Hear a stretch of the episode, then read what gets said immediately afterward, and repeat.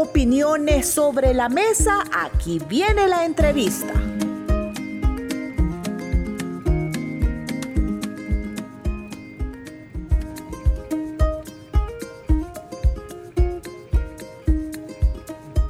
¿Cómo están? Buenos días, Ricardo. Ya te vemos en pantalla junto a los pastores. ¿Qué tal, Carla? Buenos días para ti una vez más. Saludando a toda la audiencia de Radio Restauración, a toda la audiencia de En Pleno Día que desde muy temprano está conectado para informarse del tránsito vehicular, informarse del clima, escuchar música que le conecta con Dios y que también está esperando esta entrevista que hacemos desde el auditorium donde se, se desarrolla la edición número 36 del retiro de pastores y obreros de Misión Cristiana Elim.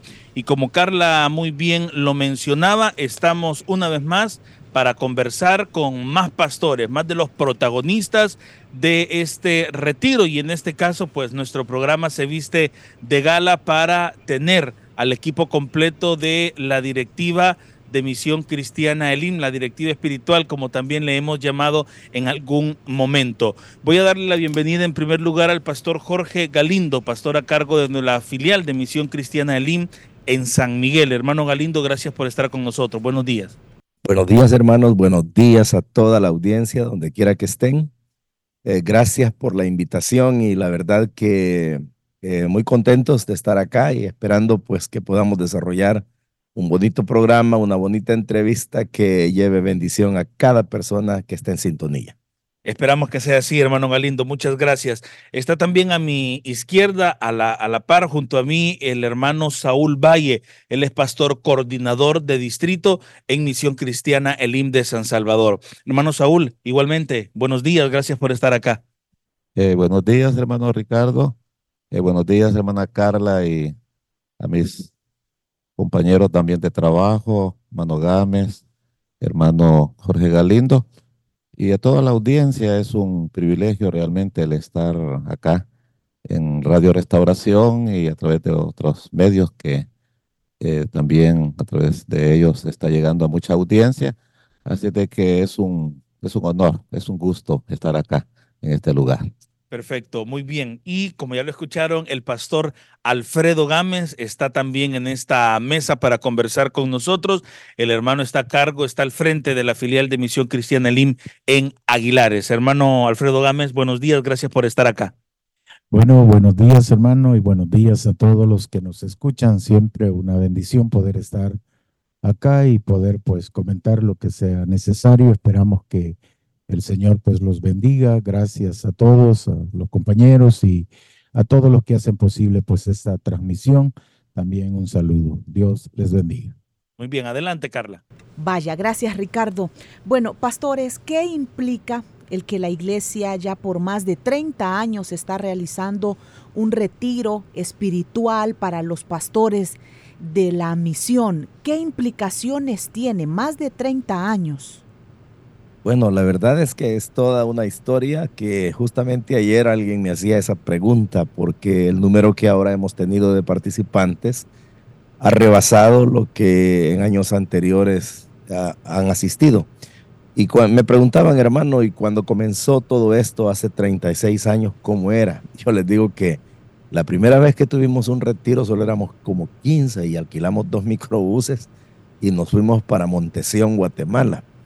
Y entonces, este, así, ¿verdad? Estuvimos eh, saliendo, experimentando ese tipo de retiros. Se vino haciendo una norma en la misión para los pastores. Y bueno, ha venido incrementando al punto de que hoy somos lo que somos, ¿verdad? Inclusive esto no solamente tiene historia en el aspecto puramente espiritual, que ya de por sí es una ganancia eh, incuestionable y al mismo tiempo que no se puede cuantificar porque tiene tantos, pero tantos resultados que quedan con el tiempo y que cada pastor se lleva en su corazón a su lugar donde trabaja. Pero hemos venido incluso experimentando historia con los lugares, hemos visitado tantos lugares. Recuerdo que llegó un momento en que uno de los hoteles en San Salvador me dijo, mire, ustedes los de Link mejor manden a hacer sus propios hoteles porque ustedes ya no caben, me dijo. Y la verdad era cierto, ya no nos, ya, era cierto, perdón, ya no cabíamos y hasta que encontramos este lugar que nos ha dado cobertura hasta este día. Ayer estaba viendo de que si ya se, llegamos a ser 600, 800, no sé para dónde vamos a agarrar, ¿verdad? Porque ya no cabemos en este sitio si fuéramos esa cantidad. Pero por hoy todavía nos dan capacidad de atención y eh, ha sido algo maravilloso. Han sido 36 años de enseñanzas pastorales, 36 años de temáticas maravillosas, que si uno las tiene acumuladas en el alma, entonces tiene un gran tesoro. Muy bien, hermano Saúl, eh, en sí mismo no es, a ver, voy a usar esta palabra, no es obligación eh, que los pastores, obreros estén acá, que viajen desde Estados Unidos, que viajen de, desde Europa, pero eh, bueno, el, el, estar acá reunidos entre conciervos, estar escuchando las plenarias, yo creo que les motiva a ellos poder hacer esa inversión de tiempo, hacer esa inversión económica, y no hablemos solo de los que están lejos, hablemos también de los que están aquí en El Salvador, que eh, no escatiman recursos, no escatiman tiempo para poder estar estos cuatro días acá y recibir del Señor. Eh, sí, hermano, yo pienso de que, eh, como decía nuestro hermano Jorge Galindo, el hecho de estar recibiendo estas enseñanzas, que en el fondo no solamente eh, están eh, para deleitarnos, sino que para formarnos. yo creo de que todos aquellos que somos ministros y hemos conocido el carácter de las enseñanzas que los pastores generales pues nos han, nos han impartido, eh, uno se da cuenta de que es, es, un tesoro, ¿verdad? Es algo que realmente vale la, la pena y entonces yo creo de que eh, al considerar eso, ¿verdad? De que, es una gran bendición, eh, pienso de que los pastores, aunque usted mencionaba, ¿verdad? No es una obligación, es decir, a nadie se le impone, pues, de que tienen que venir por obligación. yo sé que es una cuestión voluntaria, pero e, ese valor, ¿verdad? E, es, esa formación, esa administración es la que nos debe de inspirar eh, para poder estar acá en un retiro. Y, creo que voy a aprovechar la ocasión para decir a las iglesias, a los ancianos que, que son los que están detrás o a la par de, de los pastores, de los obreros, que deberían de hacer un esfuerzo, eh, porque nosotros que tenemos iglesias, nosotros los directivos también somos parte de, de las bases coordinadoras, tenemos iglesias y uno debería de, ¿verdad? O más bien los, las iglesias pues deberían de esforzarse desde ya, pensando en el próximo retiro, de estar haciendo un ahorro, de tal manera pues de que deberían de, darle eh, esa prioridad a estos retiros y a la vez sería un estímulo para todos los obreros y pastores del poder estar acá eh, con nosotros, ¿verdad? En estos retiros. Manuel Alfredo Gámez, ¿cómo ve usted la disposición de los pastores, eh, tanto de, de la filial en Aguilares, la zona geográfica que usted coordina, zona norte de nuestro país, y en general cuando logra conversar, platicar con otros hermanos que quizás vienen de países eh, geográficamente hablando más distantes, pero ¿cómo ve esa motivación al momento de estar ya acá sentado, escuchar y alabar a Dios? Bueno, como ya se decía, ¿verdad? El retiro conlleva pues un, uno puede oír predicaciones, enseñanzas de todo tipo y me imagino que a toda hora, pero la especialidad del retiro que es directamente al área ministerial, ¿verdad? Entonces, sobre todo eh, en los dos ámbitos, en la, en la parte espiritual que tiene que ver con nuestra adoración, nuestra entrega, ya de que nosotros pues eh, eh, ir a la iglesia es nuestro trabajo, no es que vamos a ir a como cualquier otra persona tiene el privilegio nosotros estamos en la iglesia pendientes de todos los detalles, de todo aquello que implica pues tomar decisiones, etcétera. Eso puede, en alguna medida, si uno no cuida, resecar nuestro, nuestra vida espiritual y eh, ocuparnos en demasiadas cosas. Pero el retiro, a mi manera de entender, es una forma de poder aprovechar pues eh, cada minuto para hacer toda la consagración que pudiera haber de parte de uno, estar en una intimidad que eso solo se puede porque aquí pues tenemos la ventaja que no estamos pendientes de ningún detalle, ¿verdad?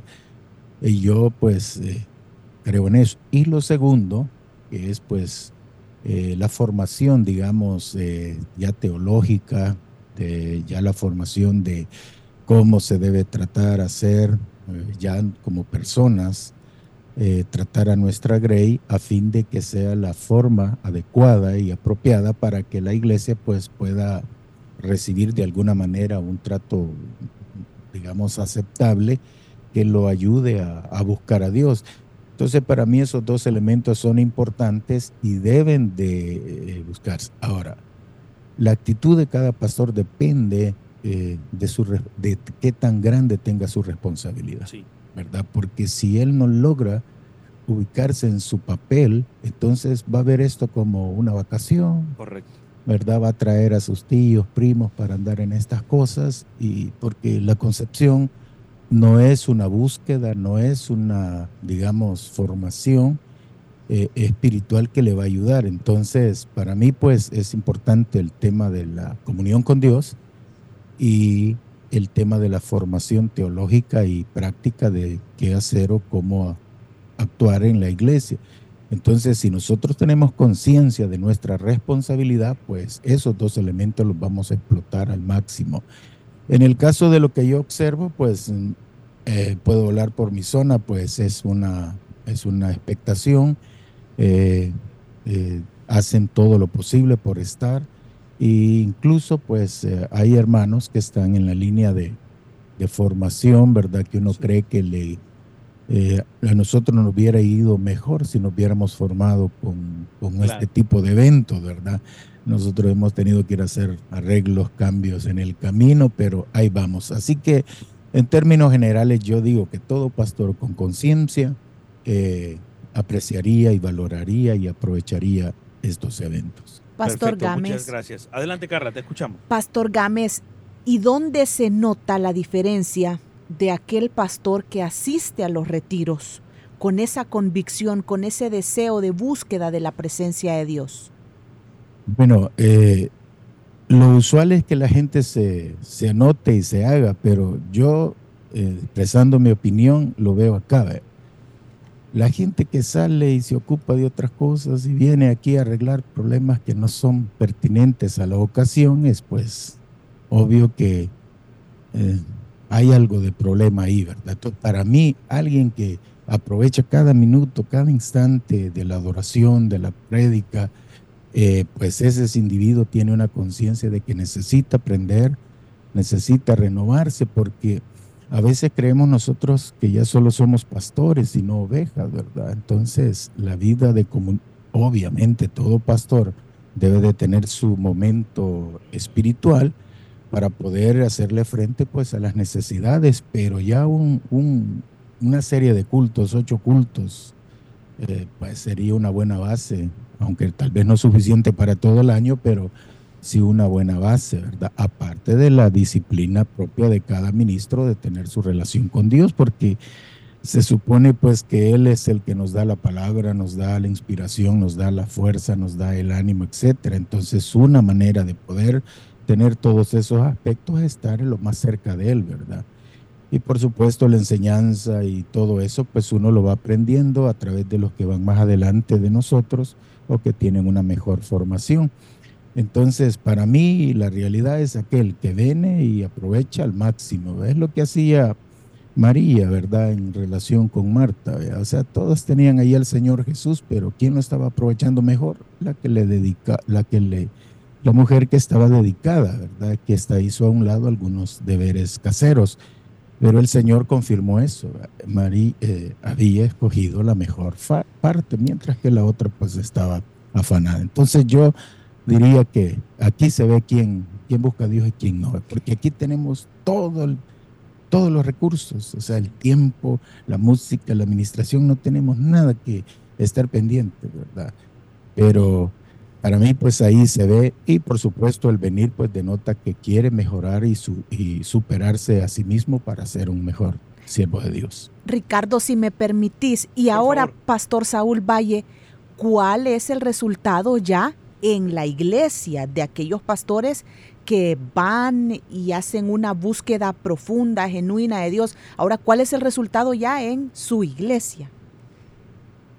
Eh, creo de que como las enseñanzas pues son tan, tan directas, ¿verdad? A lo que es la formación eh, ministerial. Y a la vez este, uno va teniendo conocimiento mayor de lo que es la palabra. Pues en este caso el hermano Mario pues nos ha estado dando enseñanzas de, de Segunda de Samuel. Eh, pero uno va comprendiendo lo que es eh, el, fondo teológico de, ese libro. Anteriormente fue Primera de Samuel, entonces habían detalles que uno no, no los conocía. Eh, en el fondo pues uno no comprendía realmente cuál era la enseñanza teológica de Primera de Samuel, ahora es Segunda de Samuel. Entonces imagínense usted ya teniendo, digamos, esa, eh, por decir así, ese hilo teológico, ¿verdad? De esos libros, pues uno va más enriquecido, uno tiene una comprensión más amplia de lo que es la, palabra del Señor. Entonces, mi modo, cuando uno ya va a enseñar, eh, aunque eh, no sean eh, como pudiera decir directamente, hablar de primera de Samuel, de segunda de Samuel, pero uno tiene una comprensión más amplia de lo que es la palabra del Señor. Y por lo tanto, digamos, eso le está dando mejor formación a lo que es la iglesia, ¿verdad? Eh, la iglesia es la que, la que gana, es la que tiene la ganancia, es porque su pastor está más preparado, está más fundamentado en la palabra del Señor. Entonces, a la larga, la iglesia es la que gana.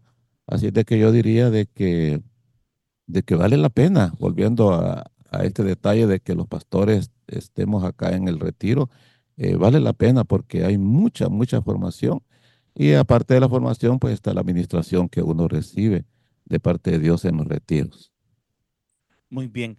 Pastor Galindo, me llama muchísimo la atención y quizás la congregación, eh, eh, el pueblo, las ovejas, yo creo que se sorprenderían, así como yo lo confieso, me sorprendo, con la naturalidad que en estos retiros se habla de conceptos como la división o los movimientos que puedan surgir al interior de una iglesia para, para, para, para dividirse, y no dividirse de multiplicar, sino dividirse de alejarse de la dominación y poner su propia iglesia.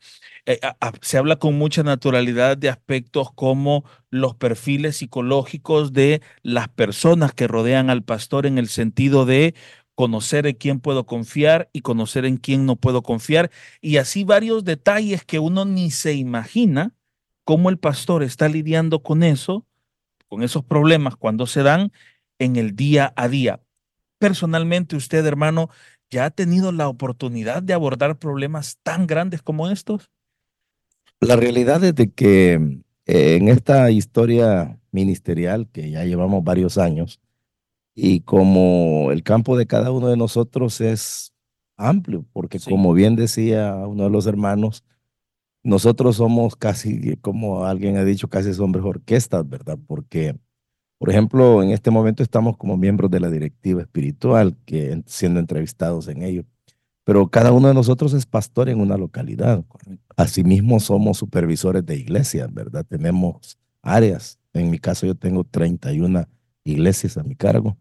Y posteriormente, pues somos pastores reconocidos a nivel de la misión, de tal manera que cualquier detalle que surja en una de las iglesias, en cualquier área, tarde o temprano, nos llega. Entonces, es ahí donde el poder tener eh, ya una línea de trabajo y como usted bien menciona, eh, como se usan los tecnicismos, ¿verdad? El perfil psicológico. Correcto. Entonces, como un pastor eh, debe tener ese tipo de cuidado y va a enmarcar dentro de su trabajo, voy a generar el, el, el, perfil psicológico de mis ancianos, de los obreros, de los diáconos. En realidad, todo eso ya solo ahí hay un mundo de trabajo. Pero sí es bien necesario que ya sea poco, mucho y más mucho que poco, uno debe de conocer a la gente que tiene. De hecho, Pablo el apóstol decía, para el caso, en el nombramiento de obreros, pastores, él dice, no impongas con ligereza las manos. Y aún recomendaba que cuando se buscaba a alguien para un cargo de dirección, uno no buscara un neófito, una persona nueva. Entonces, eso indica que tiene que haber un proceso. Ayer justamente yo le decía a alguien que en mi caso particular yo observo mínimo, mínimo, estoy hablando, de tres años a alguien a quien yo voy a proponer para un obrero. Es verdad. Y cuando digo que tres años es porque ya lo viene siguiendo de líder, de supervisor. Pero luego cuando ya tengo las intenciones concretas de que esta persona pueda subir a un nivel mayor, lo observo tres años ampliamente. Lo oigo predicar, eh, consulto con su familia, este, veo cómo es su vida social, su vida en la iglesia, qué tanto respeto tienen los hermanos para él, y su conducta, bueno, todo lo que yo pueda averiguar. Y gracias al Señor, pues quizás en un 95% hemos sido muy eficaces en todo eso.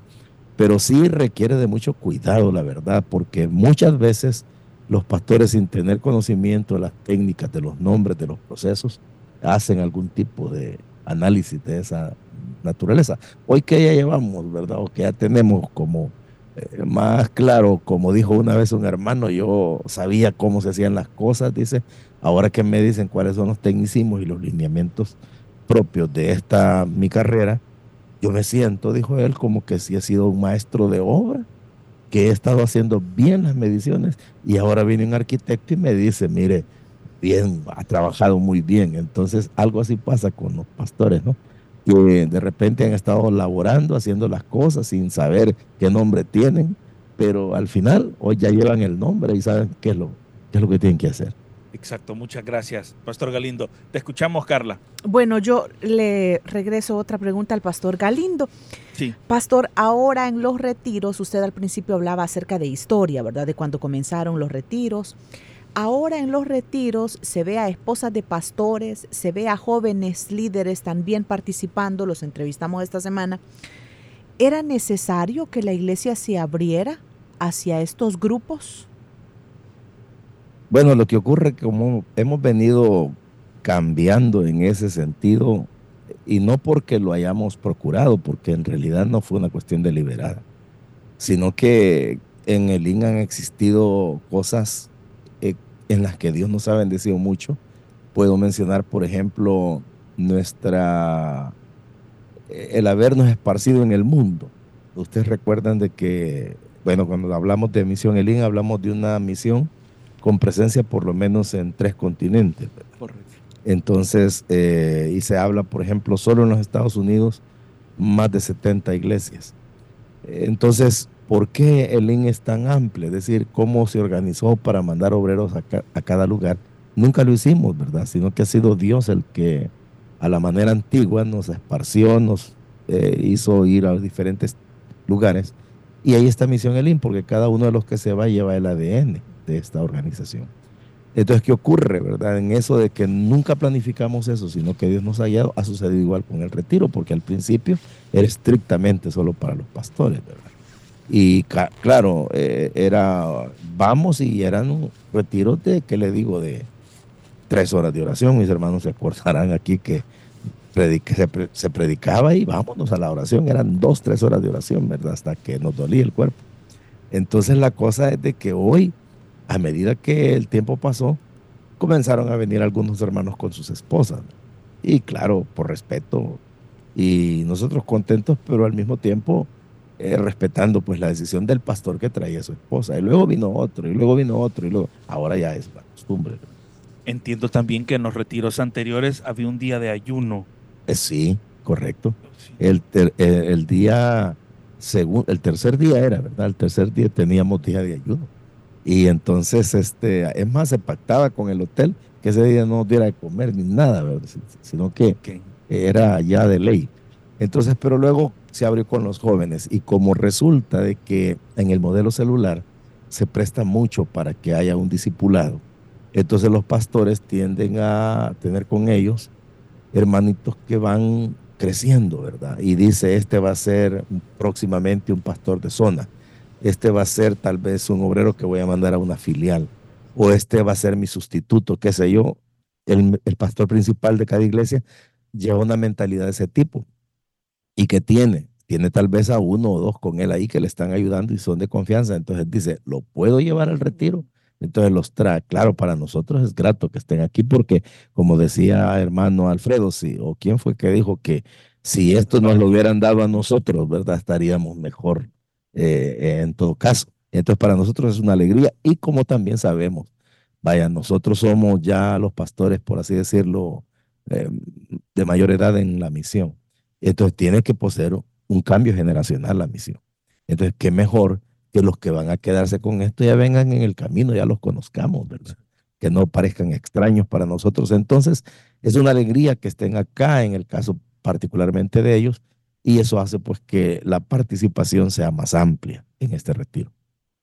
Muy bien. Eh, Pastor Alfredo Gámez, ¿sigue el ministerio pastoral siendo una labor, un llamado eh, dignificado, respetado? que las personas puedan ver en la figura de, eh, del pastor a, alguien con autoridad. De hecho, fue uno de los primeros temas eh, que, veíamos aquí sobre em, la autoridad vista de buena manera, pero sigue siendo el ministerio pastoral ah, estando a esas alturas, a esos estándares. Bueno, realmente este, debería de ser así, ¿verdad? Obviamente ha pasado también por situaciones de desprestigio, de falta de confianza por malos testimonios. Y a veces por lo que también se decía, ¿verdad? A veces nosotros, por el afán de que toda la gloria sea para Dios, nos hemos eclipsado. Y en ese sentido, digamos, muchas personas pues lo tomaron como que el ministro es nada o no es nada y que Dios es todo. Pero debe de haber un equilibrio, ¿verdad? Porque era lo que, que dice, ¿verdad? Porque Jehová y por Gedeón, ¿verdad? Entonces, eh, la dignidad pastoral pues va aumentando, aunque muy lentamente. Y solo basta ver cómo están los pastores en sus iglesias, ¿verdad?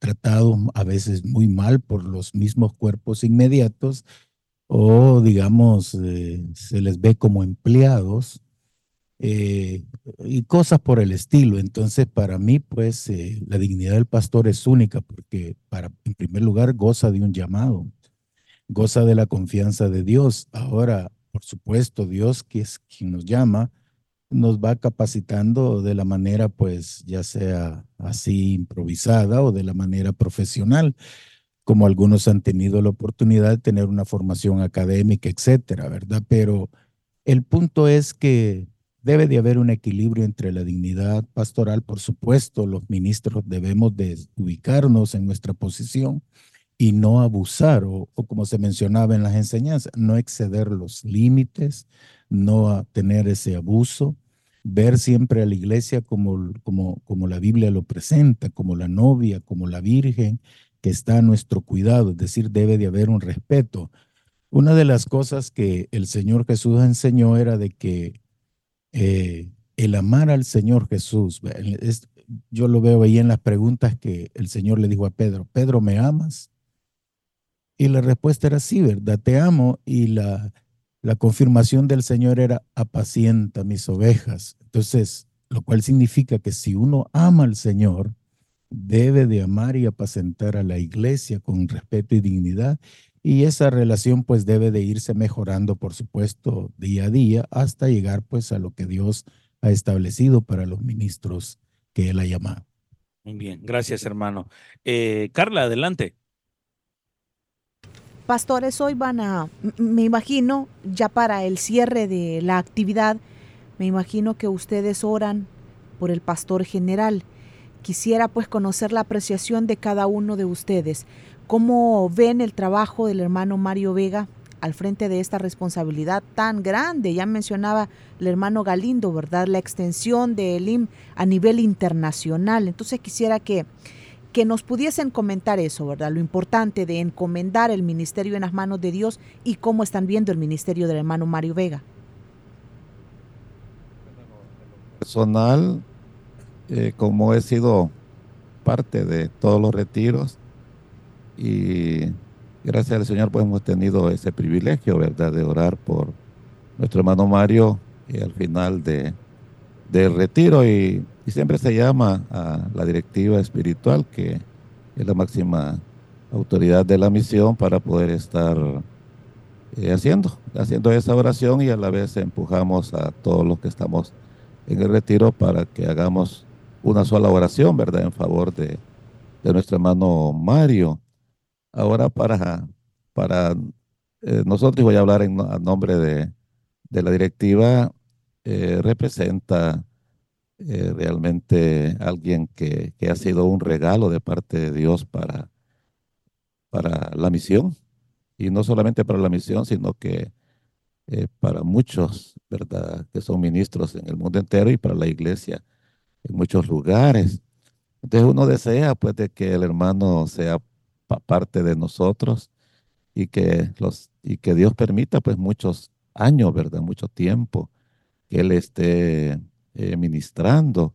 eh, cada vez que Él predica pues sus enseñanzas son tan, eh, tan profundas y a la vez son tan ungidas pues de parte de Dios, llegan al corazón de uno y uno recibe pues esa, esa, esa bendición. Así de que eh, uno quisiera que el hermano fuera eterno, ¿verdad? Yo otra vez le hice la broma y lo hizo así en público, que yo deseaba que el hermano estuviera 200 años con nosotros, se puso a reír y la iglesia, o más bien los ministros, eh, también se pusieron a reír, pero en el fondo eh, uno desea que, el hermano Mario pues sea, ¿verdad? Quien esté ahí ministrando, pero yo sé que un día pues todo esto va a terminar Dios mediante el Señor pues esté ya formando al, otro, ¿verdad? Y ahí Dios esté tratando con ese otro, pero que tenga también ese carisma que, nuestro hermano Mario posee. Bueno, como, como ya se ha hecho en otros años y es una ya una costumbre, una tradición de orar, y lo que representa la oración y, y el agradecer a Dios por la vida del hermano siempre pues es algo que sería lo mínimo quizás que podríamos hacer nosotros, ¿verdad? Porque ¿qué otra cosa podemos devolver? Realmente una palabra de Dios, una enseñanza, un mensaje no tiene precio. Eh, yo siempre he escuchado en los retiros de distintos lugares y aún aquí que la gente dice, mire, usted al venir aquí paga por que le den de comer, ¿verdad? Porque le den una cama donde dormir, pero porque Dios le enseñe cómo pagarlo, ¿verdad? Eso no tiene precio. Entonces, requiere un esfuerzo, ¿verdad? Y cada enseñanza son ocho plenarias. Hay un desgaste físico, hay un desgaste mental, emocional, el trabajo previo para preparar todo eso y tener el equilibrio para poderlo verter a la hora de las horas no es fácil. Entonces, ¿qué podemos hacer nosotros si no agradecer? Y cada palabra que tal vez se menciona en una oración, aunque es muy concreta, pero va cargada de sinceridad, es lo que deseamos, ¿verdad? Porque eh, la verdad es que venimos con esto ya de muchos años. Hasta dónde Dios nos va a llevar no lo sabemos. Cuánto tiempo Dios nos va a dar de vida de aquí adelante no sabemos tampoco. Él es soberano. Pero mientras ese día llega, pues vivimos agradecidos por ser lo que somos, por tener el equipo de trabajo y por el pastor que tenemos también. Y pues, como digo, dar gracias. Eso es lo que vale la pena. Bueno, Alfredo, misma pregunta. Pues igual, ¿verdad? Un honor estar con el hermano Mario, lo admiro mucho, también lo respeto. Y quizás yo pues sugeriría, ¿verdad? Además de toda su capacidad, eh, y siempre he insistido en eso, eh, que quienes estén pues cerca, eh, que lo cuiden, ¿verdad? Yo siempre he propuesto, pues no sé a quién, una vez se lo dije a los ancianos de la Santa Lucía, que lo cuiden, ¿verdad? Es decir, eh, en lo que, en la parte física, ¿verdad? En su condición pues humana, eh, ya a estas alturas él debía de tener pues quien le maneje, quien lo lleve, lo traiga, quien, etcétera. Entonces, eh, pues yo no tengo esa responsabilidad, mi responsabilidad pues es velar y orar por él, eh, lo cual hago en mis oraciones.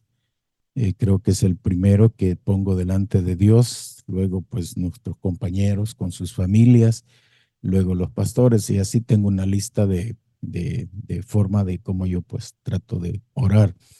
Pero sí siempre he insistido en que se le cuide de una manera especial por lo mismo, pues, o sea, nosotros al orar por él lo que decíamos es que Dios lo guarde, lo cuide, lo ayude, lo fortalezca, lo etcétera. Obviamente, pues Dios está en las manos de Dios y esa es nuestra confianza que, el Señor sabrá pues cuidarlo, pero en cuanto dependa de nosotros, debería de haber a mi manera de entender un cuidado más, más personalizado, más especial. Así que por mí pues eh, un honor conocerlo, haberlo tenido, lo conozco desde mucho tiempo, fuimos diáconos en los primeros inicios y, y pues mis mejores deseos, éxitos, todo que Dios lo siga fortaleciendo y ayudando para que pueda realizar esta tarea. Realmente yo, yo tengo pocas responsabilidades, pero eh, admiro cómo él a su edad eh, se mira muy fuerte, pero eh, de nuestra parte pues debería ser cuidarlo un poco más especial. Muy bien, hermanos, son las 6 de la mañana con 56 minutos. Qué buen tiempo de conversación hemos tenido. Vamos a concluir en estos momentos. Hermano Alfredo, gracias por su tiempo para Radio Restauración y por esta plática. Bueno, un saludo a todos los hermanos, ¿verdad? Y hoy pues que la tecnología ha avanzado, eh, ustedes también pueden mm, ver las plenarias. Yo algunas ya las olvidé. Eh, eh, pero hoy estoy viendo ahí pues la información que se nos presenta que podemos acceder a las plenarias.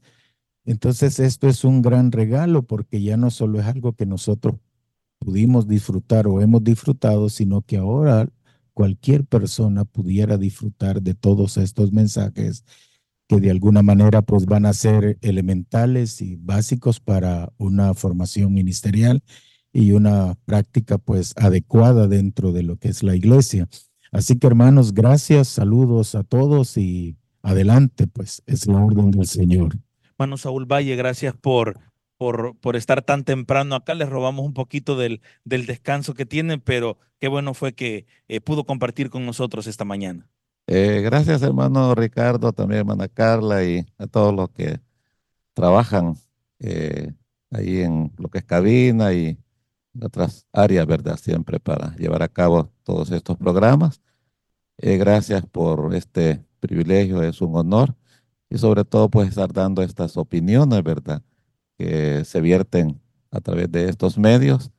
Y aquí estamos como directiva de, de la misión, siempre queriendo hacer eh, lo mejor también para la obra de Dios. Nosotros pues quizás eh, no somos así tan públicos como el hermano Mario, ¿verdad? Pero sí eh, estamos detrás y tratamos la manera pues de cuidar eh, a los pastores, a los obreros, eh, la misión, los medios que, que, la misión tiene, tratamos la manera pues de, de, cuidarlos. Y como decía nuestro hermano Gámez, pues este, también su servidor, ¿verdad?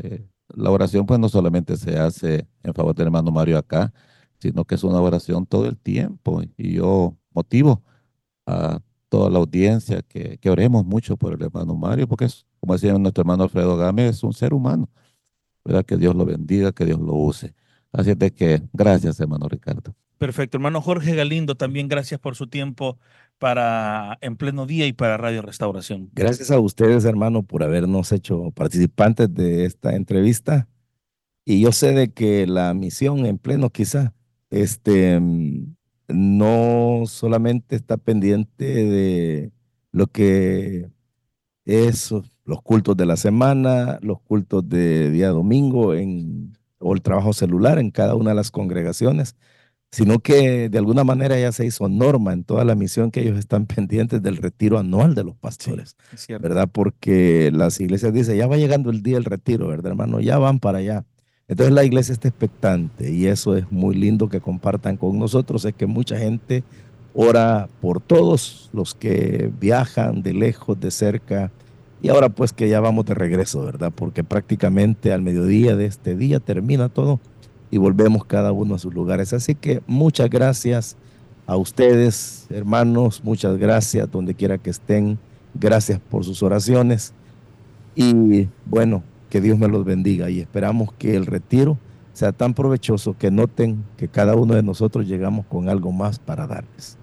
Muy bien, Carla, regresamos la señal a San Salvador y al volver de la pausa o vamos a compartir una nueva entrevista, esta vez con nuestro pastor general que ya está por acá, eh, listo para seguir con más de nuestro programa. Adelante. Gracias, pastores. Les estimamos mucho. Que Dios les bendiga y sigan adelante en este trabajo. Buenos días nuevamente, Carla, y reitero, repito el saludo para nuestra audiencia de En Pleno Día de Radio Restauración, a quienes nos escuchan de manera fiel a través del 100.5 frecuencia nacional en el FM, a quienes nos escuchan en cualquier parte del mundo a través de el www.restauración.fm, nuestra señal en internet y un saludo para las personas que ya nos ven a través de la transmisión simultánea que tenemos en nuestras redes sociales. Como lo hemos anunciado en nuestra última entrevista desde la edición 36 del Retiro de Pastores y Obreros, nos acompaña el pastor general de Misión Cristiana Elim. Hermano Mario, gracias por su tiempo para Radio Restauración. Buenos días. Eh, gracias por la oportunidad y saludando a Carla en la cabina y a toda la audiencia que nos escucha a través del 100.5 del FM y también gracias acá por estar presentes en el retiro. Muy bien, adelante Carla. ¿Cómo está hermano Mario? Estoy muy bien, gracias a Dios ya casi terminando la, la actividad de este nuevo retiro del año 2024. Ayer los vi en una, en una transmisión que hizo Ricardo que él le preguntaba a usted acerca de, cuál es la preparación para, para venir al retiro y todo, ¿verdad? Hermano Mario, ¿cuán significativo es para usted la cantidad de retiros que lleva en donde usted es el expositor?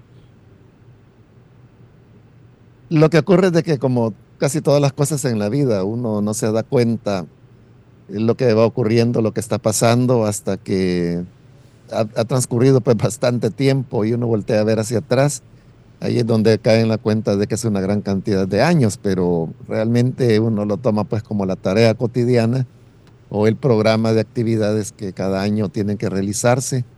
Y desde ese punto de vista, pues uno no, no es que tenga una experiencia así tan consciente de lo que está corriendo, pero tratando pues de hacer lo mejor posible cada año. Hermano Mario, Adelante, Carla. Ricardo, solo una pregunta, hermano Mario. Hablábamos hace unos ratitos con la directiva espiritual. Pastor Gámez decía que debemos de cuidarlo a usted. Sinceramente, ¿usted siente que, que le cuidamos, Pastor Mario? Sí, yo percibo pues el, la atención, el, el cuidado, el cariño de muchos hermanos y hermanas. Sí, sí, así es. Amén. Muy bien, qué, bueno. Hermano, ¿le sorprende que, eh, bueno, faltan los datos oficiales, ya le vamos a preguntar al hermano Germán, pero ¿le sorprende que, que este retiro haya superado la barrera de los 400 asistentes? Eh, no, realmente no, porque como es una tendencia que ya viene desde hace varios años, en realidad eh, ha sido toda la vida. El retiro ha ido creciendo, creciendo, creciendo año con año Creo que quizás la única salvedad fue en el año 2023, tuvo que ser cuando después de la pandemia, que con relación al de 2020, que había sido el último, probablemente la cantidad haya sido la misma. Eh, no, no hubo pues un avance, pero como hoy pues ya las condiciones han cambiado, obviamente hay un, mayor crecimiento y, y de igual manera pues para el 2025 yo lo que esperaría es que se vaya consolidando ese crecimiento. Hermano Mario, también en la entrevista reciente, Ricardo les preguntaba a los pastores de la directiva espiritual sobre el tema de, división en la iglesia. Hermano, eso me, da, me dio a mí la pauta para entender que han tratado este tema en el retiro y me da la pauta para entender que este es un momento de mucha sinceridad entre ustedes como pastores. Hermano Mario, ¿quiénes se han dividido de la iglesia? O sea, ¿cómo uno puede entender la división de nuestra iglesia? Lo que ocurre es que como estamos en el estudio de la vida de David y ya vamos bastante avanzados, hemos llegado ya al momento cuando se produce la sublevación de Absalón entonces, eh, esa es, digamos, no era propiamente una división porque no llegó a consumarse. Absalón fue ejecutado antes de que él concretizara los planes que tenía para hacerse con el reino. Pero dentro de la experiencia y de las actividades y las gestiones que Absalón hizo para poder hacerse con el poder, hay elementos eh, que se pueden entresacar, es decir, como patrones que se pueden señalar y que son ilustrativos para la obra de Dios en todos los sentidos. Ahí se trataba de, de un reino, ahora pues se trata de iglesias.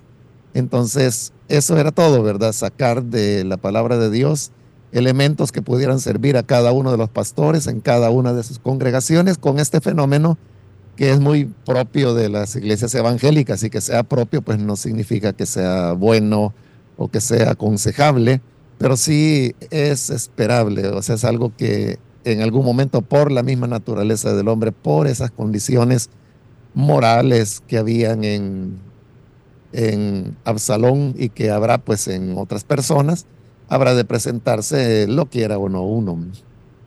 Hermano Mario, a los asistentes al retiro de, pastores y obreros se les ha entregado este, este, este brochure, ya lo vamos a compartir más, eh, más adelante en, la fanpage de En Pleno Día.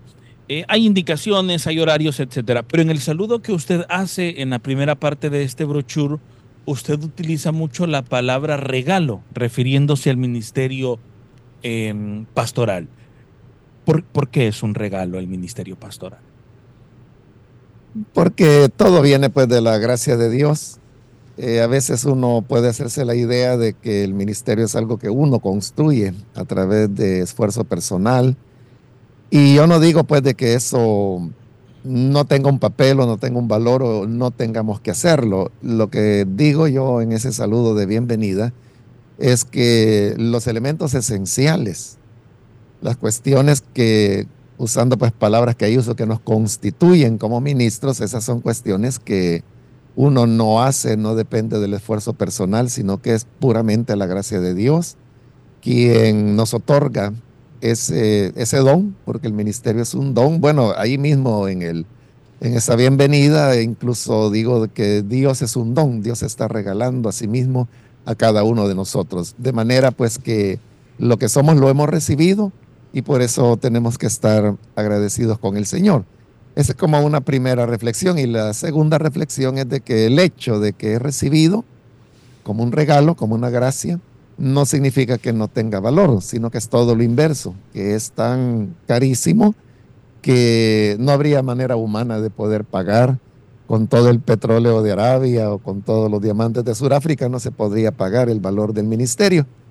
Por eso es que Dios nos lo da gratuitamente, porque de otra manera sería inasequible para, para todas las personas. Y habiéndolo recibido por gracia, pues debemos cuidarlo. Eh, es gratuito, es cierto, pero eso no significa que uno va a ser descuidado. Y ahí es donde viene ya el enfoque de, del retiro de manera general, porque es como una bienvenida al, al, es una bienvenida al 36 retiro de pastores. Bueno, la directiva espiritual, cuando estábamos conversando en voz del pastor Saúl Valle, dijo que usted era un regalo para la misión, hermano Mario. ¿Cómo le vienen esas palabras? ¿Un compromiso? ¿Crees el compromiso? Yo creo que es un... Hay varios regalos que Dios ha dado a la misión. Uno de ellos, eh, por ejemplo, es el, el grupo Roque Eterna, que yo he oído a varios hermanos, y no de la iglesia, no de la misión, incluso personas que están involucradas en lo que es el campo musical o artístico del país y que han dicho cosas como, por ejemplo, que Roca Eterna pues es una institución dentro del país o que dentro de lo que es la farándula musical del país, ¿verdad? O sea, no, no hay un grupo tan consolidado, tan maduro. En el pasado lo hubo, pero ahora no, que marque pues tanto, digamos, la cultura musical salvadoreña como el grupo Roca Eterna lo está haciendo. Y también he oído ya a varias personas y algunos de ellos cantantes, unos cristianos, otros no, que, dicen la mejor voz del Salvador es Víctor Hernández. Entonces, ese, por ejemplo, es un don que el Señor le ha dado a la misión. Pero también hay otros dones, como el hecho de lo que es el sistema de comunicaciones de la iglesia Elín, Eh, hay que recordar que somos la, la única, la 100.5 es la única emisora en el país con cobertura nacional.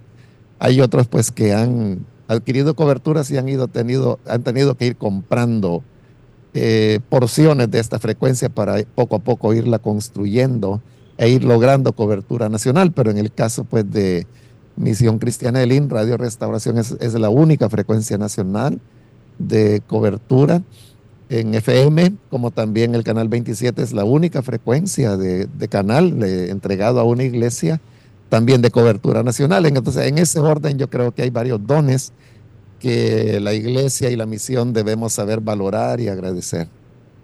Eh, Pastor Mario, hablábamos también, eh, y usted lo ha comentado desde, desde las exposiciones que hace en cada plenaria, sobre algunos temas que son muy de confianza dentro del ministerio pastoral y me quiero referir específicamente a las personas de las cuales se rodea un pastor.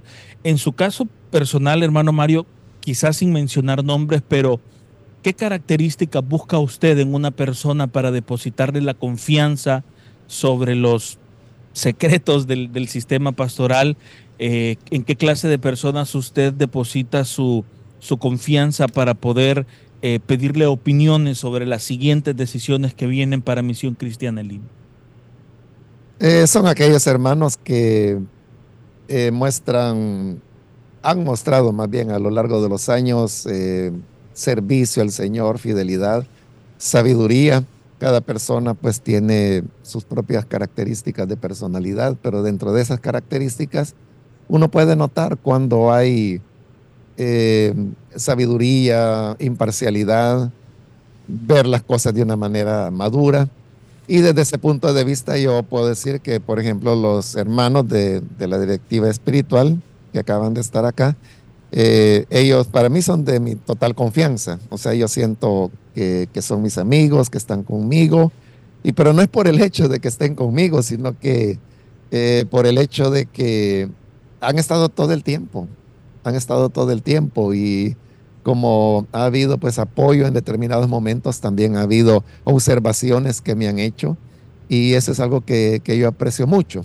Entonces creo que a estas alturas de la vida y después de décadas de venir trabajando con todos ellos desde 1995, que es cuando se constituye la directiva de la misión, eh, los conozco muy bien como ellos me conocen a mí, saben pues de, de mi corazón, eh, yo el de ellos, creo de que entre ellos y yo pues no, no hay secretos, o sea, no, nos conocemos perfectamente, hemos construido una amistad y desde ese punto de vista es, es parte, digamos, de las personas en quien yo siento total confianza. Pero también, digamos, hablando de los ancianos de la iglesia, de igual forma, eh, más o menos es el mismo tiempo que, que tengo de, de, conocer. Algunos de ellos, otros fueron incorporados como ancianos en años posteriores, pero que suman ya varias décadas de servicio de cada uno de ellos. Entonces son hermanos que, que muestran mucho apoyo, eh, identificación, diría yo, con, con, la visión para la obra que uno tiene. Eh, he estado escuchando las predicaciones que los ancianos han estado dando ahora allá en la iglesia, porque pues todos los pastores estamos aquí, no hay sí. ninguno allá. Y me, me, admira, pues me impresiona la, la, cantidad de, o la manera, digamos, como el Señor les usa, la forma como entregan sus predicaciones. Todavía pues falta el día de hoy que eh, uno, otro de los ancianos estará predicando hoy jueves en el culto de las seis de la tarde. Pero casi pues estoy seguro de que será igual que los tres hermanos que ya predicaron en donde se les nota pues que Dios les usa y a veces yo me pregunto, bueno, ¿y por qué no, no programar con más frecuencia? Pero pues el punto es de que hay tantos pastores en la iglesia que y están esperando pues una oportunidad de poder predicar. Así que, pero son muy buenos hermanos. De todos estos son hermanos que diría yo, personas en las cuales puedo confiar. Pastor Mario, en este proceso del ministerio, ¿Cómo ve usted al pastorado de Misión Cristiana Elim? ¿Para qué está utilizando la autoridad el pastorado de Misión Cristiana Elim? Hay un poco de todo, pero en términos generales yo podría decir que lo que he estado notando es mayor madurez en el ministerio. Eh, ayer pues me hacían otra entrevista y me preguntaban exactamente lo mismo y yo les respondía esto que estoy respondiendo ahora. Y es que hay elementos que yo ahora veo que antes no veía. Uno de ellos es, por ejemplo, el tema de mayor seriedad en el acercamiento a la palabra de Dios. Con esto pues no quiero decir de que la Biblia se usaba como una excusa, pero recuerdo pues las predicaciones de antes cuando de lo que se trataba era de un pasaje de la Biblia, tener, sacar una idea, una idea básica y esa idea pues eh, desarrollarla y muchas veces pues despegándose del texto, muchas veces alejándose de él o muchas veces olvidándolo, tomando la lectura de la Biblia pues solo como una tradición. Hoy lo que veo no, es un esfuerzo, cada uno pues en la medida de su posibilidad, por trabajar el texto, por acercarse al pasaje de la Biblia de una manera más seria, por indagar, por tratar de formar, por tratar de enseñar. Siempre hay excepciones, pero como estoy hablando en términos generales, esa tendencia es lo que, la que ahora yo veo, eso por un lado. Y por el otro lado, el tema pues de, de mayor madurez en el ministerio, o sea, el hecho de comprender que no se trata de un juego, son seres humanos, son personas, y veo pues el, el tema de interés en preocuparse por las personas, eh, escucharlas, comprender fenómenos que se dan, como el tema pues de, del, del maltrato, y no solamente en los hogares, sino que también en las iglesias, el uso de la fuerza, el uso del púlpito. Creo que son temas que antes ni siquiera se hablaban, pero el solo hecho de que hoy ya se converse y que haya iniciativas concretas en donde los pastores se suman para impulsarlas, para mí pues es una, una maduración en el trabajo como ministros. Entonces, de manera general podría señalar esos dos elementos. Hermano Mario, ¿cómo, cómo se escoge a un pastor de misión cristiana LIM? No sé si hay pasos, no sé si hay requisitos que se tengan que llenar o cuáles son las pláticas que se tienen con ellos para determinar ese nombramiento. Es diferente cómo se selecciona un pastor de zona en, en la iglesia de Soyapango y cómo alguien llega a ser pastor en una filial. En Soyapango, eh, como hay muchas, muchas personas, ¿no? obviamente los primeros candidatos son los hermanos supervisores que llevan décadas, la mayor parte de ellos trabajando. Eh, todo comienza con, con la sugerencia que hacen los pastores de distrito cuando necesitan un pastor para una zona.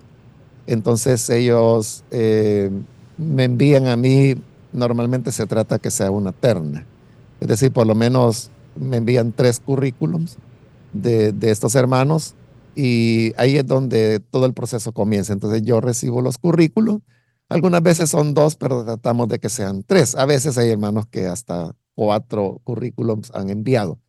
Entonces ahí es donde está el primer acercamiento, donde yo leo estos currículos, que no es solo un currículo eh, laboral, como se acostumbra usualmente, sino que los hermanos le han dado ese nombre, currículo espiritual. Entonces, en primer lugar, sí hay una parte que es eh, eh, de la hoja de vida, es decir, fecha de nacimiento, domicilio, número de teléfono, estudios realizados, experiencia laboral recomendaciones y ya después de eso viene el currículo espiritual, donde básicamente lo que contiene es la experiencia de conversión, eh, fecha de bautismo en agua, fecha de bautismo del Espíritu Santo, eh, privilegios que ha tenido dentro de la iglesia, su desarrollo, o sea, cuando fue líder, cuando, o fue anfitrión, o cuando llegó a ser supervisor, los resultados que ha tenido, y luego otras recomendaciones que son ya de, normalmente de pastores o hermanos que están dentro de la iglesia eh, con su respectiva fotografía. Eh, algunas veces yo tengo algún conocimiento de estos hermanos, otras veces no. Y entonces después, sobre la base de los currículos, lo que hago es comenzar a entrevistar a cada uno de ellos. Esta entrevista, más que todo, tiene que ver con conocerlos, platicar con ellos, saber cómo piensan, conocer un poco de sus familias. Eh, pues yo ya tengo la información previa de, los currículos y muchas veces ese, currículo me sirve para elaborar esas preguntas, porque al leer eh, a veces quedan pues como inquietudes que surgen y entonces esto pues ya a través de la de esta entrevista eh, se va pues completando el cuadro. Entonces se entrevista a los tres o cuatro hermanos o dos si lo son.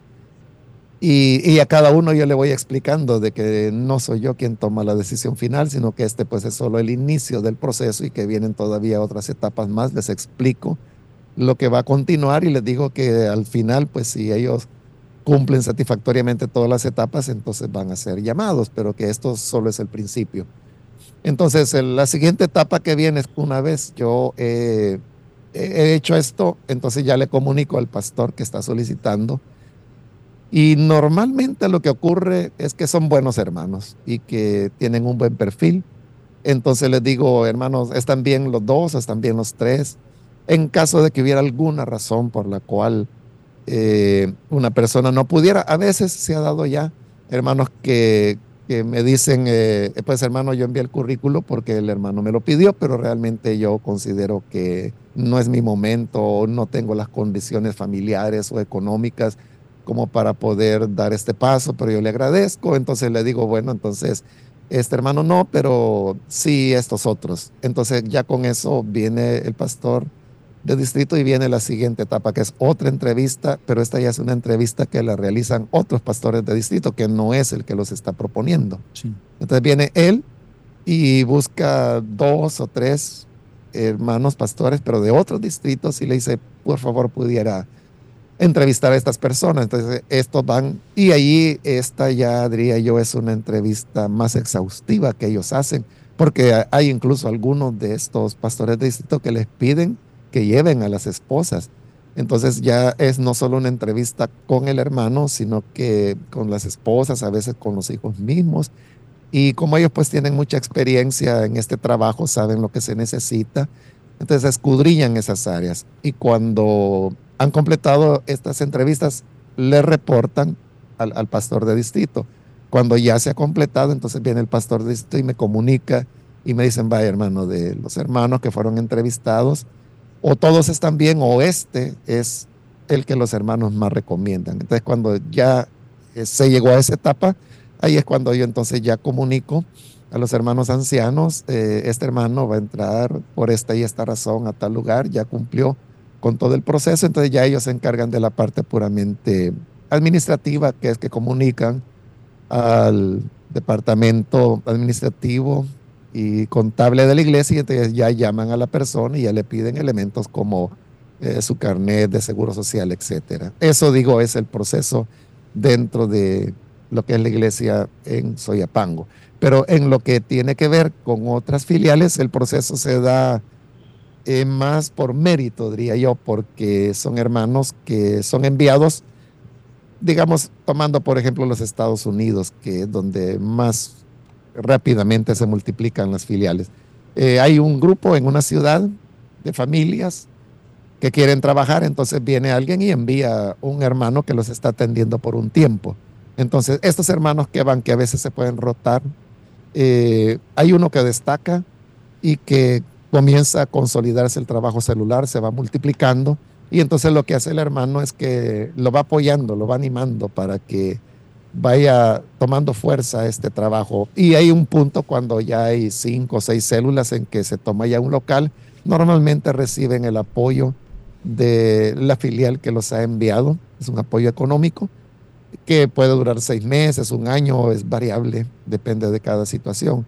Y cuando ya se consolida el trabajo, normalmente es esa persona la que se queda al frente. Por eso digo, es más un elemento de, mérito y cuando ya esto está consolidado es cuando ya, a veces en el proceso los hermanos me dicen estoy trabajando en tal área, tengo tales eh, células, eh, estamos multiplicando y es el hermano fulano. A veces me lo presentan y me dicen él es el que está en tal lugar. Y yo sé pues que eso es algo que va a tomar un par de años consolidarse hasta que llegue el punto en que se convierte en una nueva filial y hay un nuevo obrero de la misión. Muy bien. Bueno, hermano Mario, creo, Ricardo, que tenemos que ir cerrando, ¿verdad? Yo solo tengo una, una última pregunta. Siempre en las palabras que daba la directiva espiritual, el pastor Galindo decía, hablábamos acerca de ellos, hablaban de la importancia de poder orar por usted, hermano Mario. Hoy lo van a hacer cuando finalice el retiro. Entonces decía el pastor Galindo, ¿qué otra cosa podemos devolver? Y eso se lo pregunto ahora yo a usted, ¿qué otra cosa quisiera que se le devolviera, hermano Mario, de parte de los pastores en este compromiso ministerial? Eh, no, hermana, para mí la, la oración es suficiente. Siempre el cierre de los retiros pues está a cargo de, de la directiva. Ellos son los que tienen pues la última palabra. Tal vez si al final hubiera un anuncio o algo así, alguna indicación pues sería lo último, pero en realidad como parte del programa eh, son los hermanos de la directiva los que oficialmente cierran el, el retiro y lo hacen pues así con esa oración y a veces pues con algún tipo de indicación hacia los pastores, porque es la única vez en el año en que estamos reunidos, no todos porque hay algunos fuera del país que por cuestiones legales o económicas no pueden venir, pero la mayoría, la mayoría estamos acá. Eh, no, yo aprecio muchísimo esa, esa oración y, qué más puedo pedir, o sea, si es lo, lo más importante que, que uno puede recibir. Así que yo con eso pues me doy por agradecido y satisfecho. Muy bien, hermano Mario. Eh, cuando tenga tiempo, por favor, revisa la transmisión en redes sociales porque hay una cantidad significativa de personas que le envían saludos, le demuestran eh, el aprecio que tienen por usted, la admiración que tienen por usted y este común denominador de decir, eh, oremos por nuestro pastor general. Por cuestiones de tiempo no lo hacemos en estos momentos, pero sí hay varios mensajes. Son las 7 de la mañana con 32 minutos, hermano Mario, muy agradecidos por su tiempo para Radio Restauración. Al contrario, gracias a ustedes y sí, voy a, voy a revisar todos los mensajes. Eh, gracias pues a los hermanos por estar pendientes de estas transmisiones, de, de esta actividad que se hace año con año. Y gracias pues también a ustedes como corporación, el equipo que está aquí detrás, ¿verdad? Eh, no lo pueden ver nuestros oyentes, pero eh, detrás de la cámara Sí. está pues un equipo de, de- de varios hermanos, cinco hermanos hay en este momento que están haciendo posible esta transmisión. Gracias a ellos, a Carla en la cabina y a Ricardo que está aquí a nuestro lado. Que Dios les bendiga a todos.